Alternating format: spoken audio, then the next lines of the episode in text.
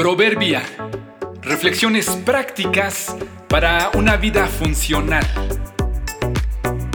Episodio 1515. Nuestros delfines. No necesitamos perderlo para reconocer y agradecer por lo que tenemos.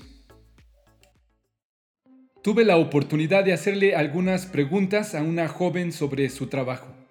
Ella laboraba como chef en una embarcación que regularmente lleva a turistas a dar paseos por el mar. Le pregunté sobre su trabajo, lo difícil y lo fácil de este.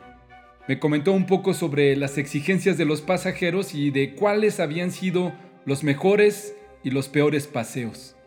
Le pregunté sobre avistamientos de ballenas y me dijo que las observaba solo en la temporada cuando los turistas viajan expresamente a eso. Me llamó la atención que me dijo que lo que sí era común era ver delfines, a veces solo unos pocos, a veces un grupo grande. En ocasiones se ven a lo lejos y en otras incluso se acercan y viajan por algunos minutos a la par con la embarcación. Terminó diciendo, honestamente a veces ya ni los veo, no les pongo mucha atención porque no son nada extraordinario. Le respondí que para los que no vivimos en la costa o no viajamos en el mar, sí es algo extraordinario. Asintió con la cabeza y dijo, pero terminas acostumbrándote. En ese caso son los increíbles delfines, pero es una realidad que a todos nos sucede en nuestro propio entorno. La fuerza de la costumbre y de lo cotidiano poco a poco nos roban el encanto de lo que nos rodea. La gente que vive en la ciudad se fastidia del tráfico y de la contaminación y se olvidan de todas las posibilidades y servicios que tienen a su alcance en pocos kilómetros alrededor. La gente que vive en el campo olvida las maravillas del aire limpio, la naturaleza y la tranquilidad lejos del bullicio.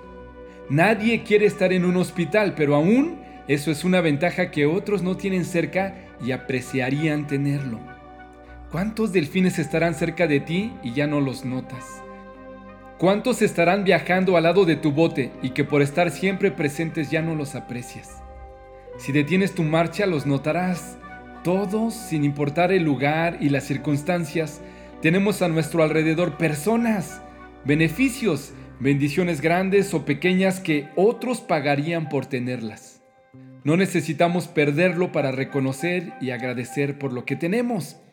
Aprecia a tus delfines, agradece a Dios por tenerlos cerca. Los echarás de menos cuando ya no los veas. ¿Cuánto le agradecemos a Dios por ustedes?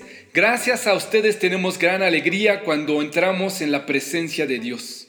Primera los tesalonicenses 3:9.